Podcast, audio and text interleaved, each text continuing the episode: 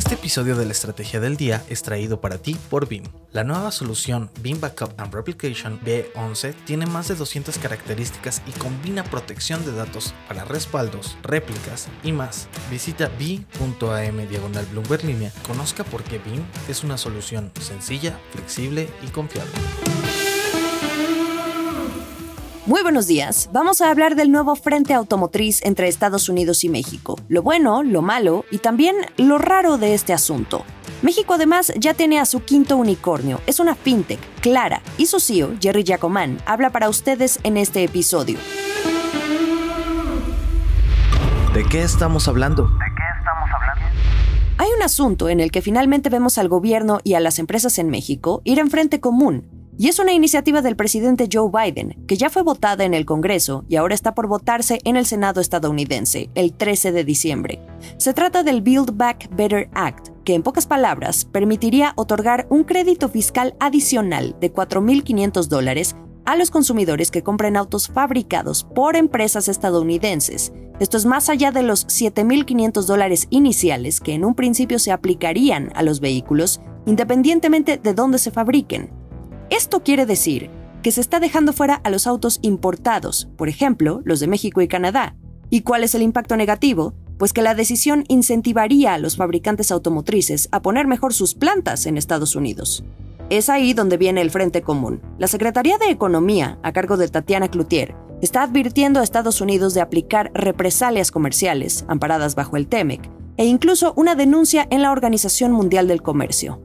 Las asociaciones automotrices y otros organismos afines al sector están calificando esta iniciativa de discriminatoria, lo que pone en riesgo, de entrada, las exportaciones, pero también las inversiones ya en ocho estados de la República. Este sería un segundo conflicto que México y Estados Unidos se enfrentan en esta industria en particular.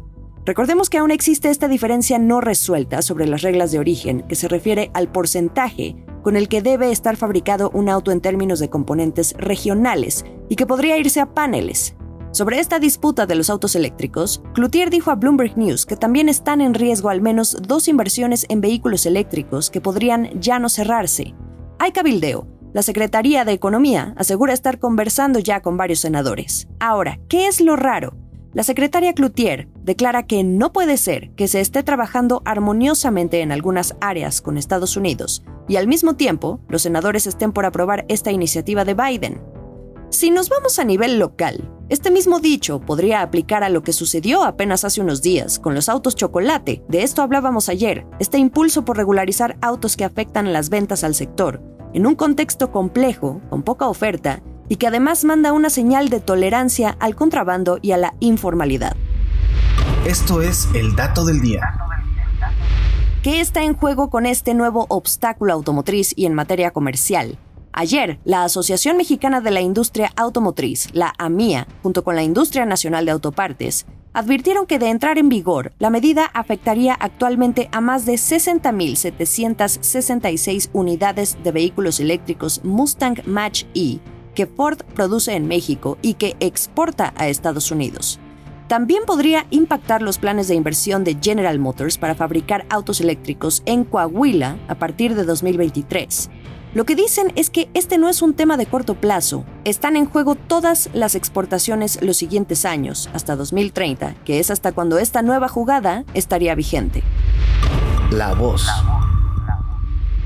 Cambiando de tema, ayer conocimos que México ya tiene a su quinto unicornio mexicano. Estoy hablando de la fintech Clara, cuyo mercado principal son las personas morales, las empresas, y su tecnología les apoya con la gestión de los gastos mediante pagos digitalizados e inteligencia que les permite hacer análisis y control sobre ello.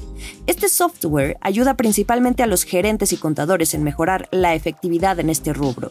Tienen entre sus clientes a empresas de la misma industria de empresas innovadoras como Kavak, Justo, Casai, la brasileña Creditas, hasta grandes corporativos como aerolíneas o equipos deportivos. A diferencia de este club de cinco, Clara está logrando la evaluación de los mil millones de dólares que se necesitan para llamarse unicornio, gracias a una ronda de inversión de 70 millones de dólares que encabezó el fondo especializado en tecnología Co2 que ha financiado a empresas como ByteDance, la dueña de TikTok, y Bitso, el exchange de criptomonedas mexicano. El caso de Clara es curioso porque logra llamarse unicornio a los ocho meses de iniciar operaciones, cuando a otras empresas les ha tomado casi una década.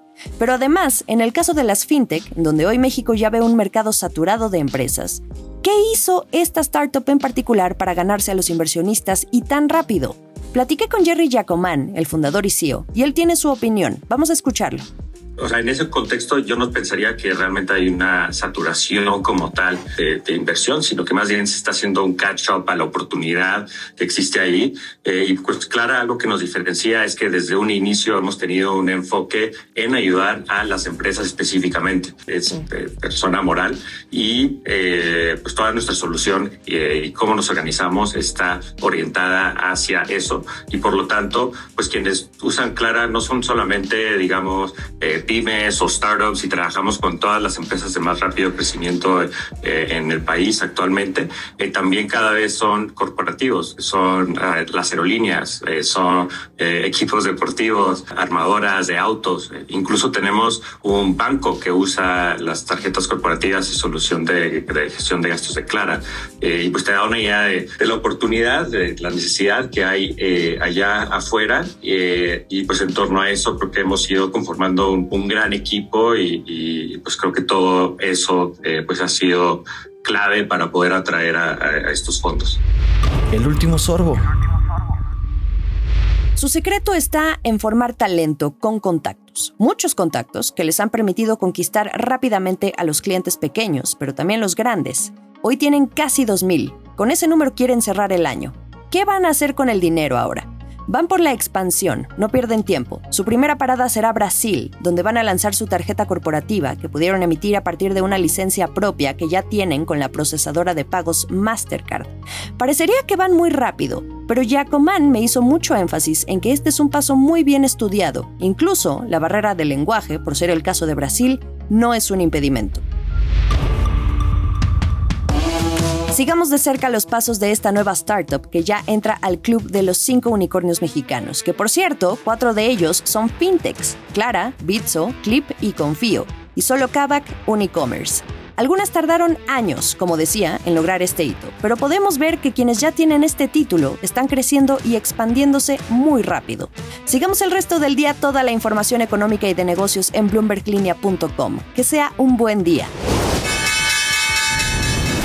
Esta fue la estrategia del día, escrito y narrado por Jimena Tolama, producido por Arturo Luna y Daniel Hernández. Que tengas un día muy productivo.